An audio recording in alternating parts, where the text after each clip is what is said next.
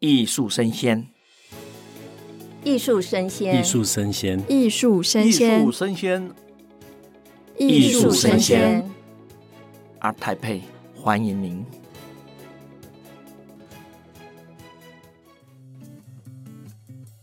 各位听众好，您现在收听的是艺术生鲜 ART TAIPEI Live Talk 节目。这集分享的是创作风格的摸索、建立与发展。今天非常荣幸邀请到艺星艺术负责人王雪昭小姐。雪昭姐她是呃，这个艺星艺术成立在一九九四年，那她专门代理是台湾非常少见的这个水晶玻璃艺术。雪昭姐呢，她也参与策划八届十六年的新竹市国际玻璃艺术的双年展的国际馆跟主题馆的活动。近年来呢，致力于推广台湾的当代艺术。积极参与国内外举办的很多的重要的艺术博览会，并且呢，还培养非常多具有潜质、创新、实验性跟独特性的创作者，让很多拥有艺术天赋的呃新的艺术创作家可以获得这个机会，并参与跟世界对话，还有持续开拓自己事业的这个后续。那今天我们要热烈的来欢迎我们的艺兴艺术负责人王雪昭雪昭姐，谢谢。谢谢主持人，也谢谢各位听众。呃，我是王雪昭，艺兴艺术中心的负责人。那非常开心，也非常荣幸，我们今天能够在空中跟大家相见。那当然，艺兴艺术中心呢，我们已经在当代艺术耕耘了十几年啊。那我们有几位特别啊、呃、重要的艺术家，呃，比较资深的，就是黄志超老师，他已经八十岁了。他以这个呃非常的老顽童的心态啊，以非常抢眼撞色、鲜艳颜色，然后利用中国的线性书法去表现女人的人体的曲线、山的曲线，或者是马匹的力道啊，那非常的精彩，在我们的展位都可以看到啊，在 B 十啊，如果听到的听众朋友有空，我们还有三天。啊，到礼拜一。那另外呢，第二位艺术家叫梅丁眼。梅丁眼老师呢，在台湾的当代艺术非常的重要。他是以观念艺术著名啊，但但是呢，他的这个就是写实的工艺也非常的好。我们现场有四件他的写实作品。那梅老师呢，被称为台湾的达达主义之父，也是所有的年轻艺术家仰望崇拜的对象。再来，我今天带来我们 Podcast 现场的有三位年轻的艺术家，呃，也是艺心的三大男高音啊，呃，分别是邱国峰。郑崇孝、吴俊汉，那待会儿我们会给他们呃时间啊，去让他们讲解跟介绍他们自己的作品的论述啊。谢谢雪昭姐刚这么清楚的介绍，我本来就一直按捺不住，想说旁边还有三位这么帅的帅哥都没有帮我们带到一下，结果在最后好久成瓮底，果然最后就是带出我们现场三位八零后的艺术家。我那时候一看到资料就觉得啊，现在的艺术家都八零后了这样子，对。那我们第一个呢，就是要来请问国风，嗯、呃，国风，您的这个艺博在这一次我们的二零二二的艺博会有一个很精彩的作品，叫做《他山之石》。那也因为国风您有非常深厚的这个水墨的基础，过去的画作上面跟中国的绘画有比较多的关联哦。那想请您跟我们谈一下您这一幅作品的创作灵感，还有您想要表达的一些想法跟理念。请艺术家邱国峰先生回答。谢谢主持人。大家好，我是艺心艺术中心的代理艺术家邱国峰。那这件作品其实是。对我来说，是我这十年来艺术创作的总结。嗯，我把我以前所学习的过程，嗯，经过了这半年到一年的思考之后，嗯嗯，把它重新凝聚在画面中做出来的这件作品。嗯，那我为什么这件作品会算是我这十年的总结？是因为十年前的时候，我其实并没有想过要进行创作。嗯，那这件作品等于是为了十年做一个注脚。是因为十年前没有想过要创做创作，到十年后可以做创作。嗯，那我觉得这是一个可以算是人生的好机会吧。哦，怎么说？美术系毕业的学生有这么多。是的。那而且我以前从大三开始，我就决定我要那个认真的去走理论路线。嗯嗯。所以等于说，我的念理论的机会是比较多的。那从来都没有想过在做创作这件事情。嗯那既然有了机缘，那就要把这机缘发挥到最大。那这是就是说发挥到最大的话，我等了十年。所以这件作品是这十年之后的累积，把机缘发挥到最大。它其实就是一个呃十年成十十年的累积，然后一次在这个作品上把它爆发出来。出来哦，对。然后这件作品等于也融合了我以前对于传统水墨画家，他们都会喜欢把古典连接到自己的作品上。是的，他们的画论跟讨论里面都会把一切他们对于历史观陈述一遍之后，嗯、最后接到自己。是，那其实这件作品我也尝试了这种方式哦，所以我把所有我认为最重要的大家融合在上面之后，最后链接到我自己。我可以请问一下，我们融合了哪些大家？呃，就是那个唐代青玉山水系的二李将军，嗯、然后现在那个故宫，故宫现在正在展的赵孟頫的作品，还有李赞的作品，哦、就是这些都是我就是古代画论里面所放置的这些。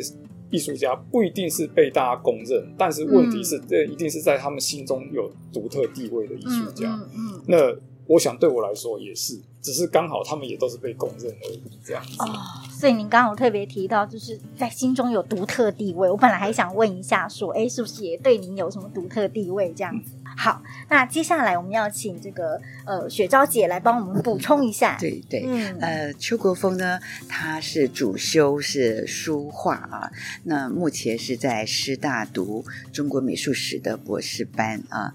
那当然，邱国峰的创作里面很多，他就是以中国美术史为基础啊，嗯、然后以当代的表现方式，比方说他会用钢珠笔画在哦黑褐宣或是红宣上面。所以是非常、哦、非常当代的一个表现。嗯、所以当代水墨，我们呃几千年的文化下来，累积了这么多知名的艺术家，故宫有这么丰厚的典藏。可是呢，同样的啊，就是年轻人不会引起他们的共鸣。那邱国峰也虽然是以中国为本啊，然后以当代为辅啊，所以他的呃创作是可以称为是呃当代水墨界非常杰出的一个艺术家。因为有了这个当代的元素挹注，嗯、对对对，所以他一定会跟年轻人可以产生更多的连结或是共鸣，对，对不对？是的，嗯。那讲到就是跟年轻人产生连结跟共鸣，我自己呢，对于崇孝的作品有很深的印象哦，我记得崇孝曾经在访谈中曾经说过，你要以嘟嘴男孩代替人类，完成一些人类需要完成的梦想。所以在你的作品里面，我们都会看到一个穿红裤的男孩。那我想要问一下，他就是你说的嘟嘴男孩吗？请艺术家郑崇孝先生来帮我们回答。哎，大家好，我是郑崇孝。哎，没错，这个就是呃，就是我自己，因为、呃、因为我。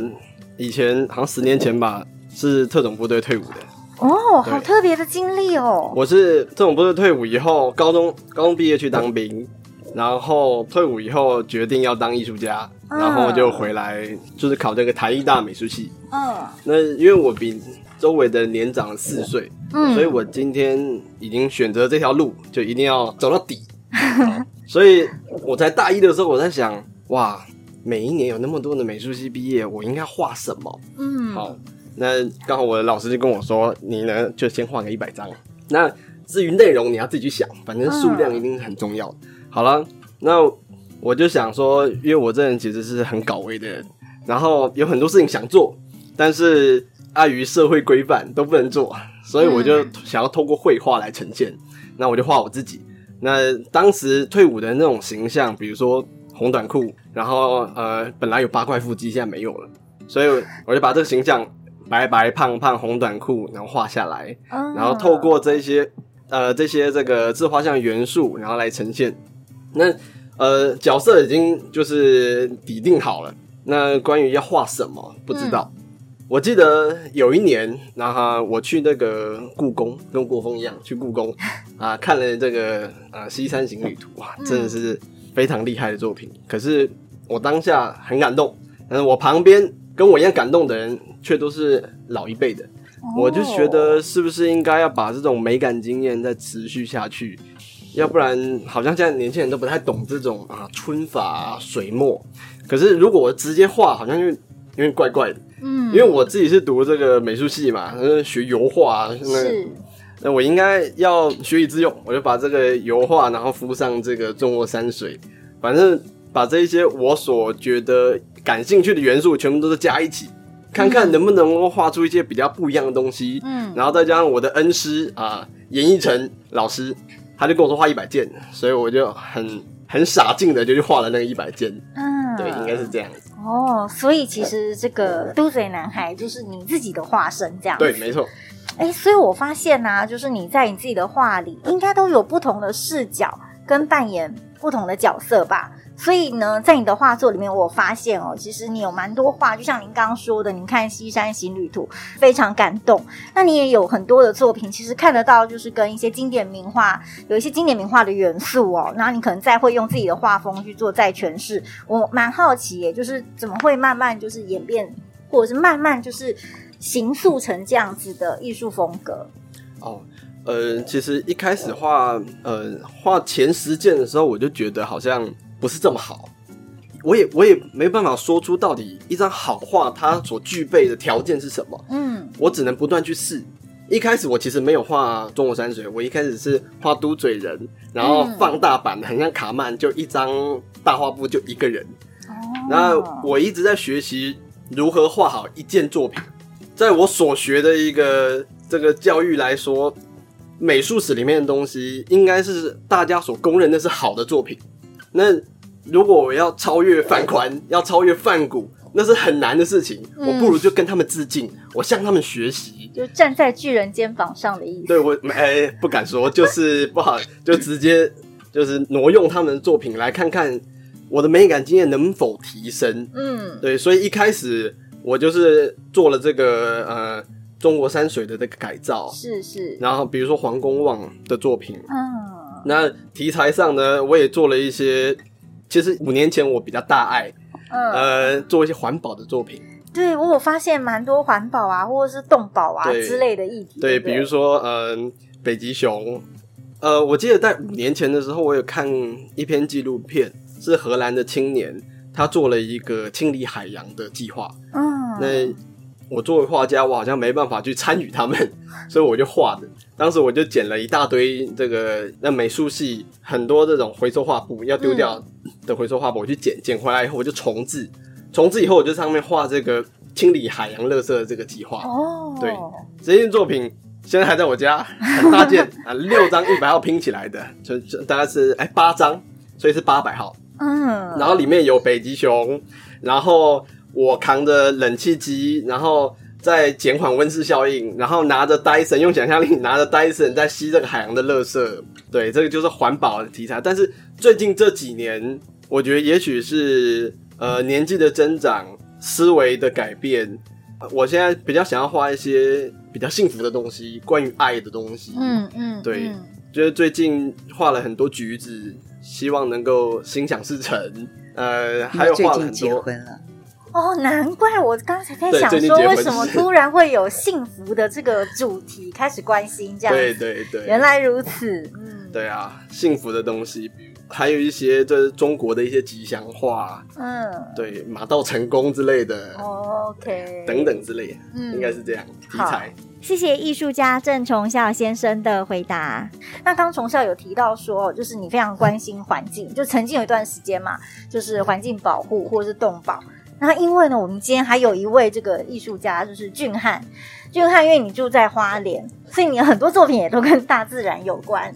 所以我就想说，哎，您创作这个以大自然为主的这个作品，是比较是跟你个人生活经验相关呢，或者是说，哎，有你的一些面对自然的一些想法，所以你把你的创作挹注在里头。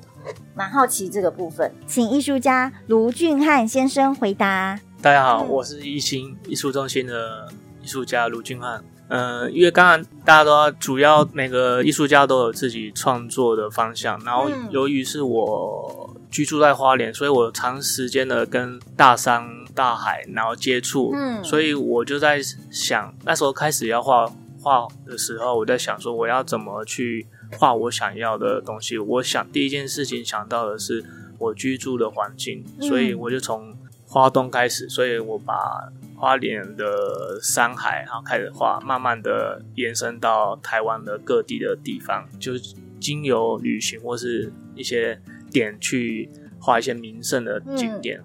然后慢慢的，我开始观察到有一些可能到除了比较远景的，后来拉到近景的田园的风景，嗯，然后慢慢的画，然后除了风景以外，我们也会接触到，我抬头看可能像是白。白天的云啊，天空，天空上有很多的风景，也有很多的想象，所以我融入到一些敦煌壁画里面的飞天跟佛教艺术相关的，把它融合，然后创立了白日梦的风景。嗯，然后接着又比较游戏性的去想象的是黑夜跟宇宙的结合，然后我就这一系列我就把它延伸到梦境的系列。嗯，然后除了平常的台湾的风景，到田园、白日梦。梦境，然后经过这几年有疫情，因为疫情不能出去，所以等于我不能很亲身的去接近大自然。可是关到房子里面的时候，我想到的是那个庭院，所以我就开始演想象庭园造景，所以衍生出一些可能跟枯山水一些庭园去做结合的风景，然后衍生出来，然后慢慢的，当最近可以重新的走出来，再接触风景，我反而去看到一些平常我没有看到，而且那些风景是属于比较无聊的。可是我在那些无聊枯燥的风那个树林啊、丛林里面，发现一些有趣的东西。然后那些有趣的东西，可能透过我一些想象，不断的去摸索、去看，然后采集。然后把它绘制出来，是我现在延伸出来的一些新的一些想法，然后也在持续的进行中。把山水拟人化、拟物化了，就是一些树啊，可以拟人，像动物化，然后或是好像某个可能有飞碟或是飞龙，然后等等之类的长颈鹿啊，对，长颈鹿之类。那学昭姐呢，要为我们来补充。其实呢，呃，他们三位艺术家都非常的低调。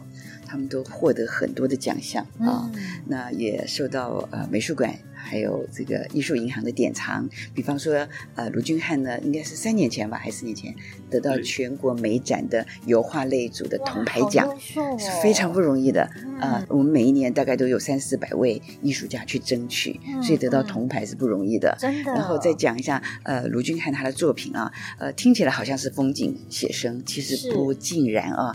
他的表现方式是用大色块去呈现山的呃层峦起伏。哦那这个色块上面呢，非常的撞色，但是艳而不俗。嗯，色块上还有很多的这个图腾。嗯，这你假设我们待会儿有机会去看的话，大家过来看，你会发现它的山的色块上面的图腾没有重复过。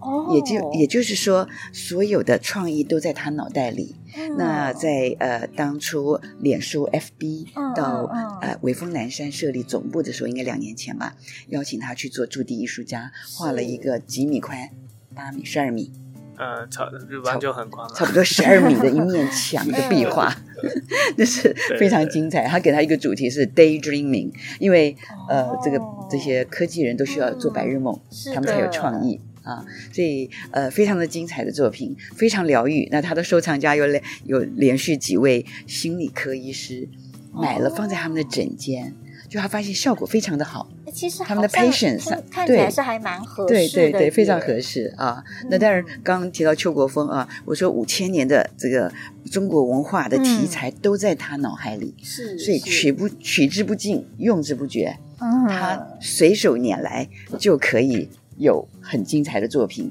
可以放到他的画作里面，哦、然后他可以呃唐宋元明清这个集合在他的创作里面，对对，把这些元素融入到作品对，对，成为他自己的一个创作。比方说他最新的巨作，大概多少彩？四十彩吧，四十到六五十彩左右，应该五十超过五十台，超过五十台，一件巨作。第一个，那个这个宣纸要取得就不容易了，是的，再来，你的结构上。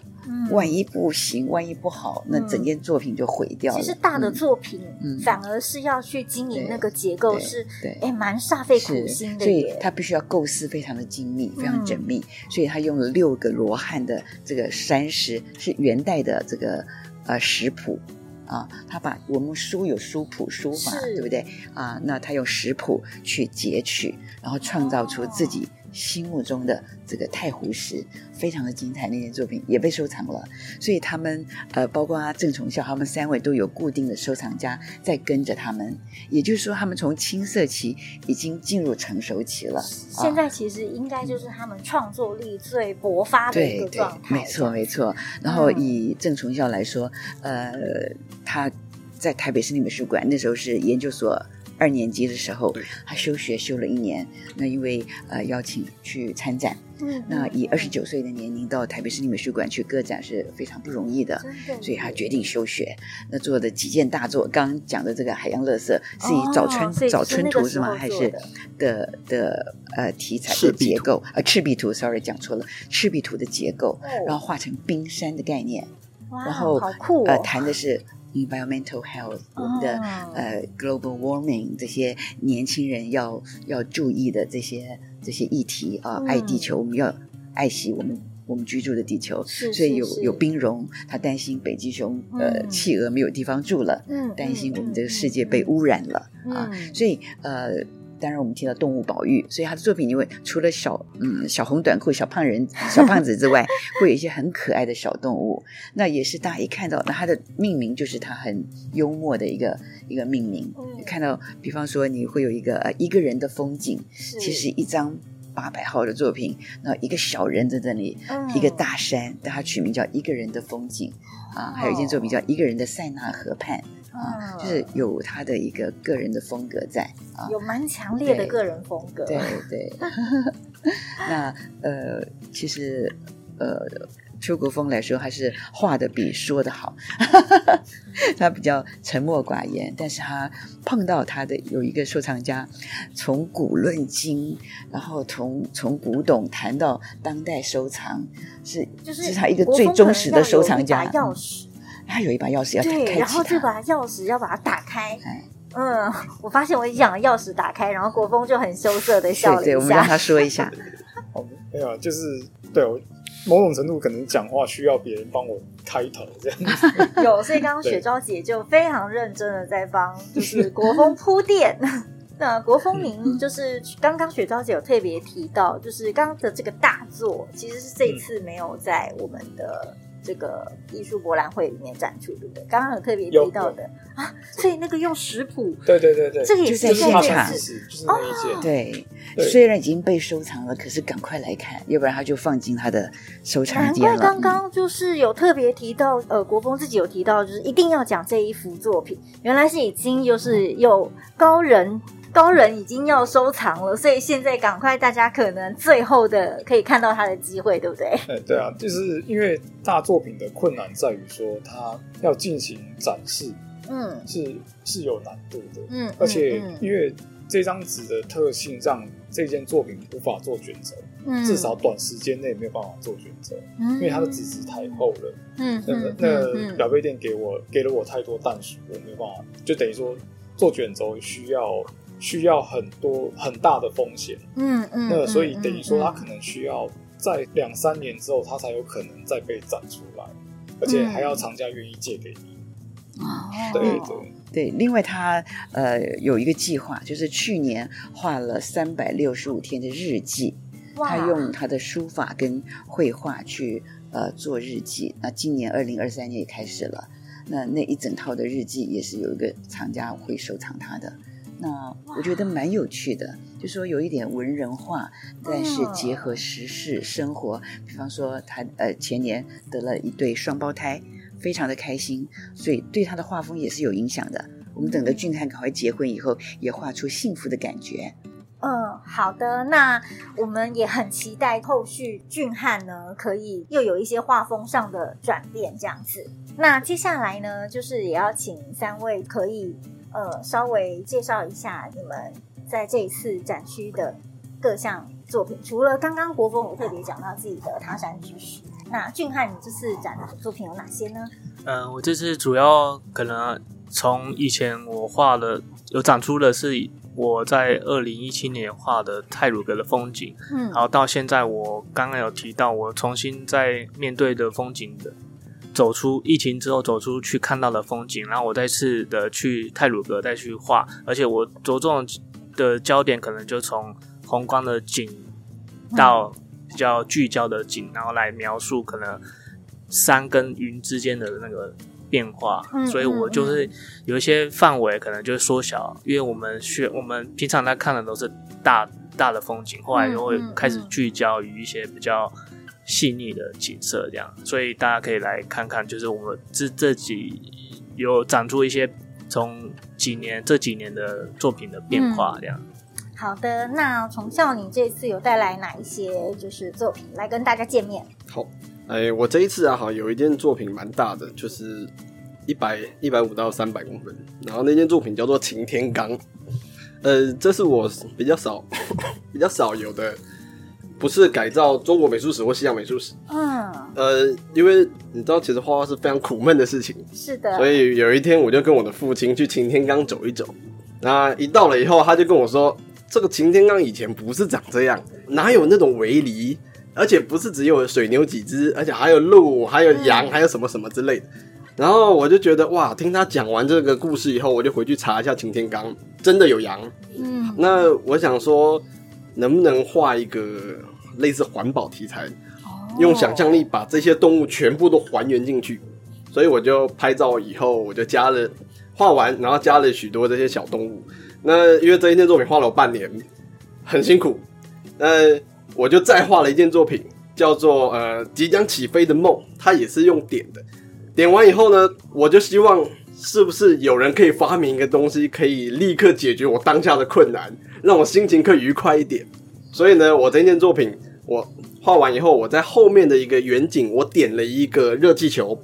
我后来查过，气球它里面好像是象征了一个。一个希望，一个梦想，一个也许可以帮你解决困难的呃愿望，所以我就画了一个热气球，它在远处即将要起飞，然后嘟嘴人在前面追着它，所以这件作品我就取名叫《即将起飞的梦》，Okay. 就是能够帮我解决当下很多问题。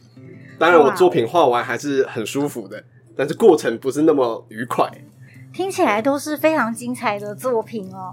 那我们的这个台北艺术博览会的展期，我们是从十月二十一一直到十月二十四。那接下来就是还有三天哦，就包含今天还有三天啦。那听友们都可以一起来参与我们这一场艺术嘉年华。还有还有，不要错过我们今天三位艺术家国峰，然后崇孝、俊翰，他们三位非常精彩的作品都可以来到我们艺术博览会欣赏。谢谢大家，那也谢谢三位艺术家，还有我们美丽的艺兴艺术负责人王雪昭，雪昭姐。嗯、谢谢谢谢主办单位，谢谢 Podcast。